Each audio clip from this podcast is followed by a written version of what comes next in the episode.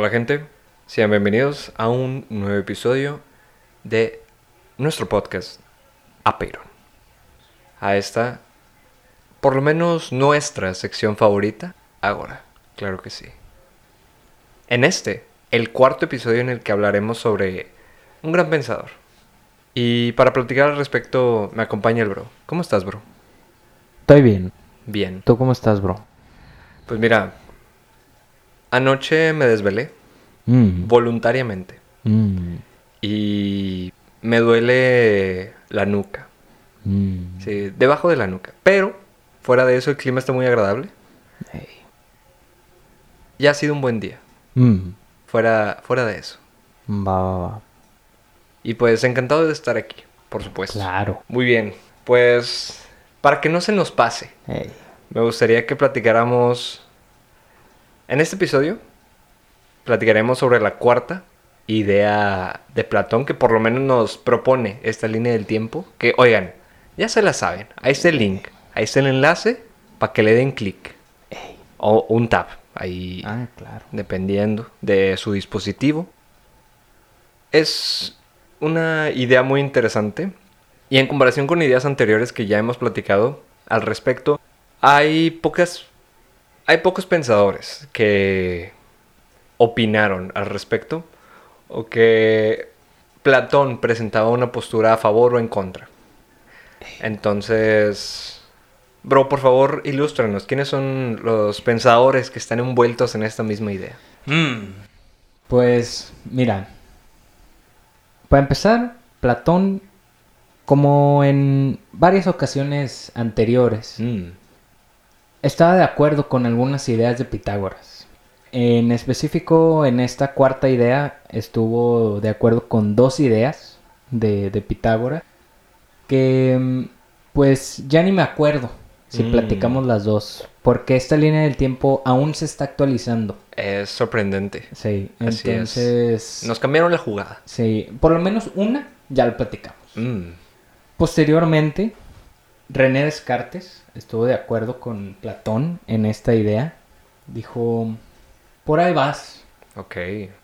Y este maravilloso pensador contemporáneo Mm. que acaba de ser agregado a esta Uf. línea del tiempo y que ya se habían tardado ya. Sí, yo... Bueno, cuando tuvimos nuestro primer acercamiento y a este pensador dijimos, debería estar aquí. Sí, Consultamos y no estaba. O sea, a mí me sorprendió que no estuviera porque sí tiene, incluye varios pensadores contemporáneos y me sorprendió mucho que una persona como, como este hombre no Eh. estuviera en esta línea del tiempo, pero ya lo está.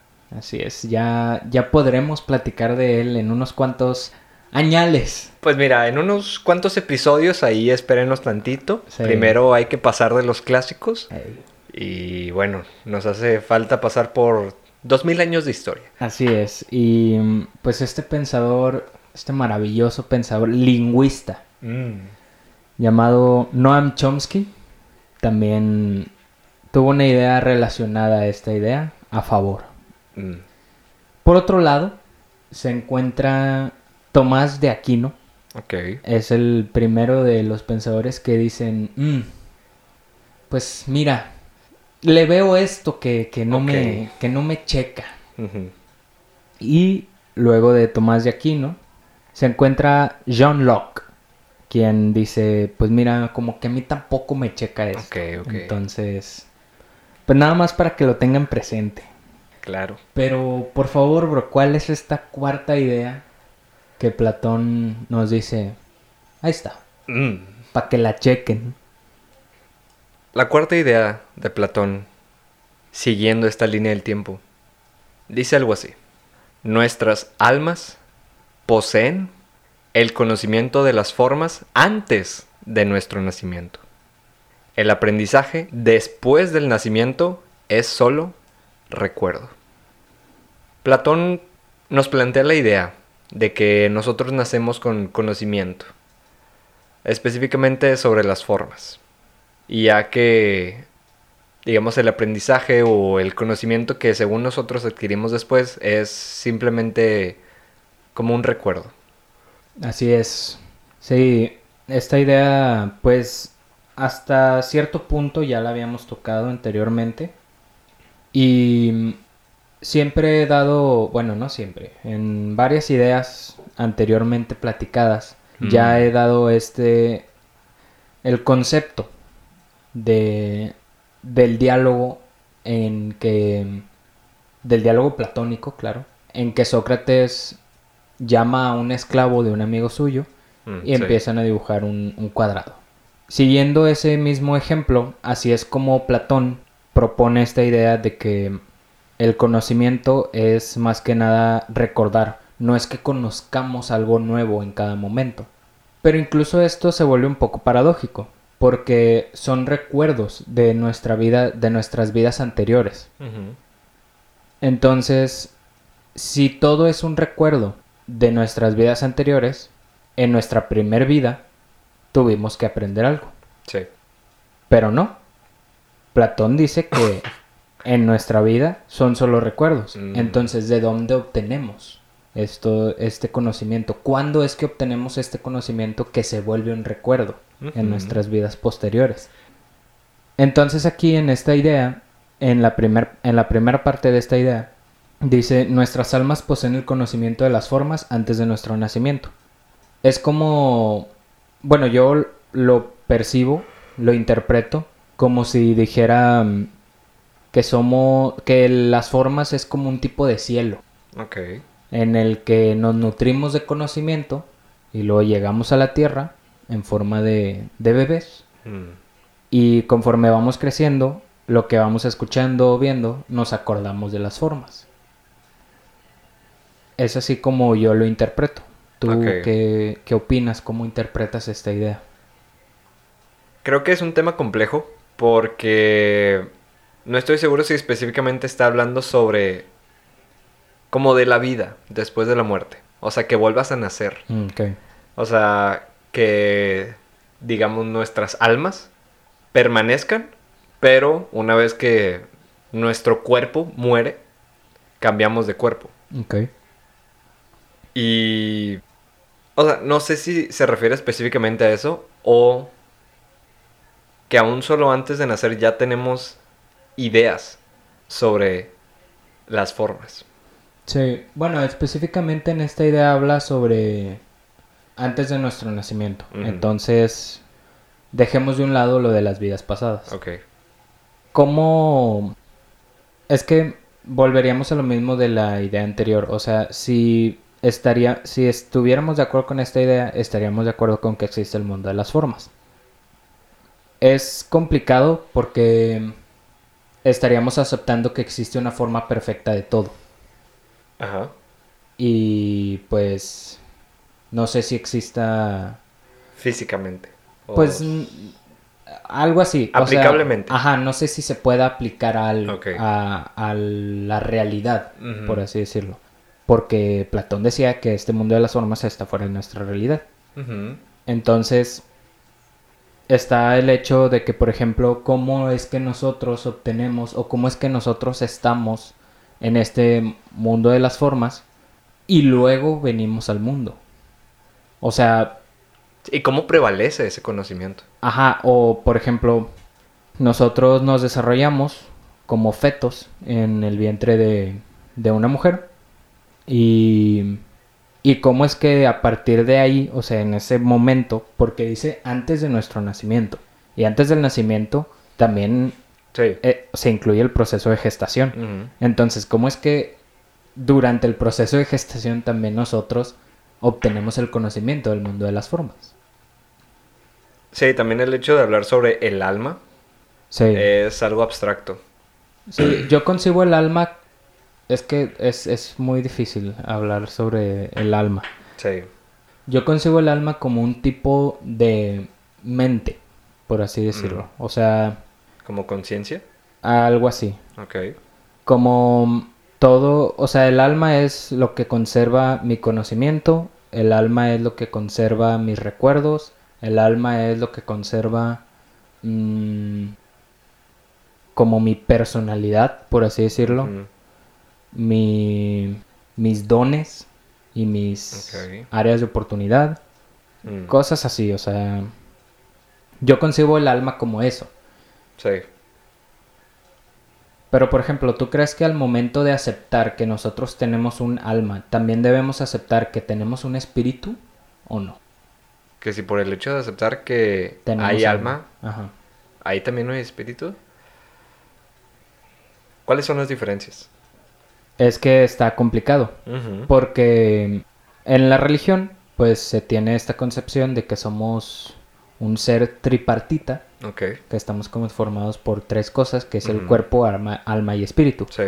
Entonces, yo, com- por cómo yo concibo el alma, pienso que no necesariamente debemos tener un espíritu. Porque el alma, yo la veo otra vez como esta mente, como mi conciencia.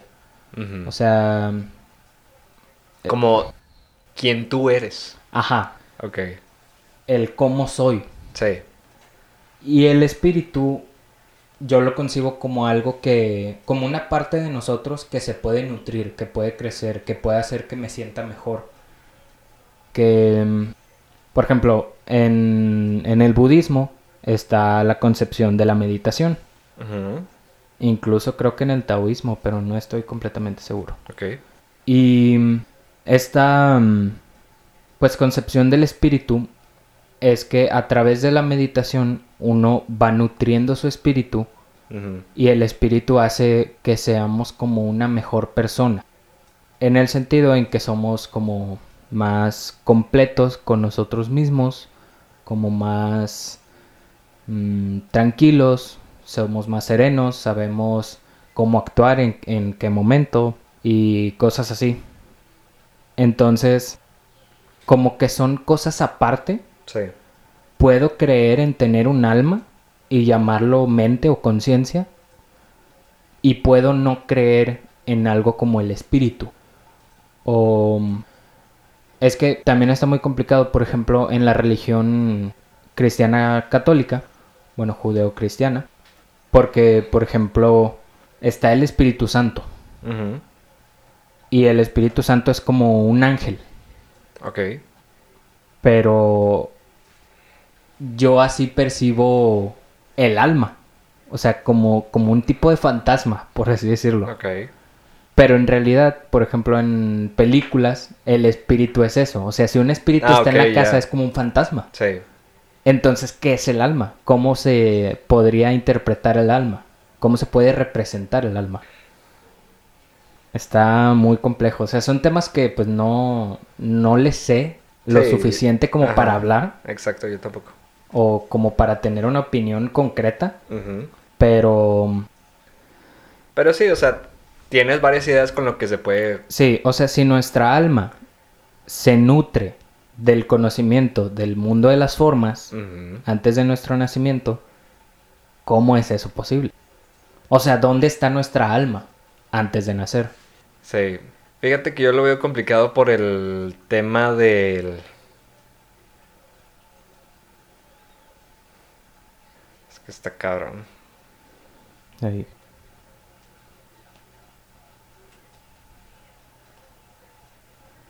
Pues mira, si Chomsky estuvo de acuerdo, yo también. Mm.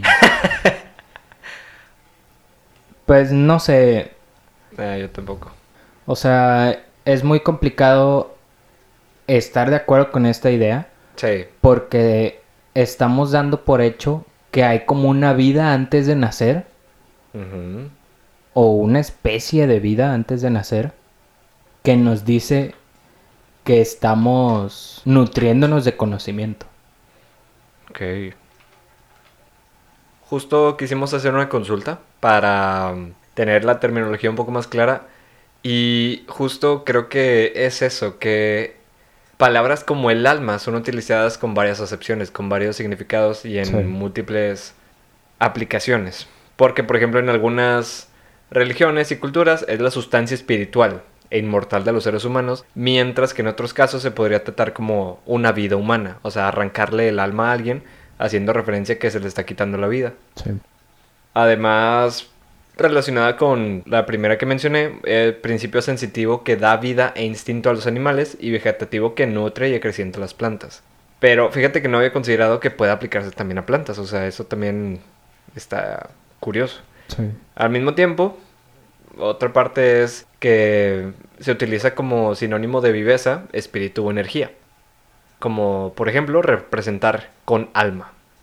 O, por ejemplo, una persona que impulsa o inspira algo. Haciendo referencia a que alguien fue el alma de tal suceso o tal evento o movimiento. Entonces, definitivamente se está haciendo referencia a algo del ser. Sí, y mm, aquí la primera acepción va Mm. muy de acuerdo con lo que yo estaba comentando, que es como esta parte de la mente, de la conciencia, Sí. porque dice principio que da forma y organiza el dinamismo vegetativo, sensitivo e intelectual de la vida. O sea, es como lo que, pues sí, lo que da forma a aquellas sensaciones que tenemos, a nuestro conocimiento y pues el vegetativo es como no sé, Pero lo forma y organiza. Claro. Mm. Ah, ya. Sí, a, las funciones vitales básicas. Mm, Sí, o sea, mm, Y- respirar, hacer pipí, tener hambre, todas estas cosas. ok. Que lata el corazón. Mm. Está curioso. Sí, está muy interesante. Pero regresemos un poco a la idea. Ok. Como les comento, o al menos esa es mi, mi perspectiva, o sea, me surgen muchas dudas. Como. O sea, ¿cómo obtenemos ese conocimiento desde el proceso de gestación o antes de eso? ¿Y qué, qué pasa en ese antes? Sí. O sea, por eso planteaba lo del principio, es como un cielo o, o algo así, no sé, o sea, está muy curioso y Sí. está complicado hablar de todos estos temas. Pues ahí está la idea. Ahí está, piénsenla. Sí. Ahí, si tienen algún comentario, pues, pues ahí están nuestras redes sociales. Claro. Ahí nos pueden compartir sus ideas.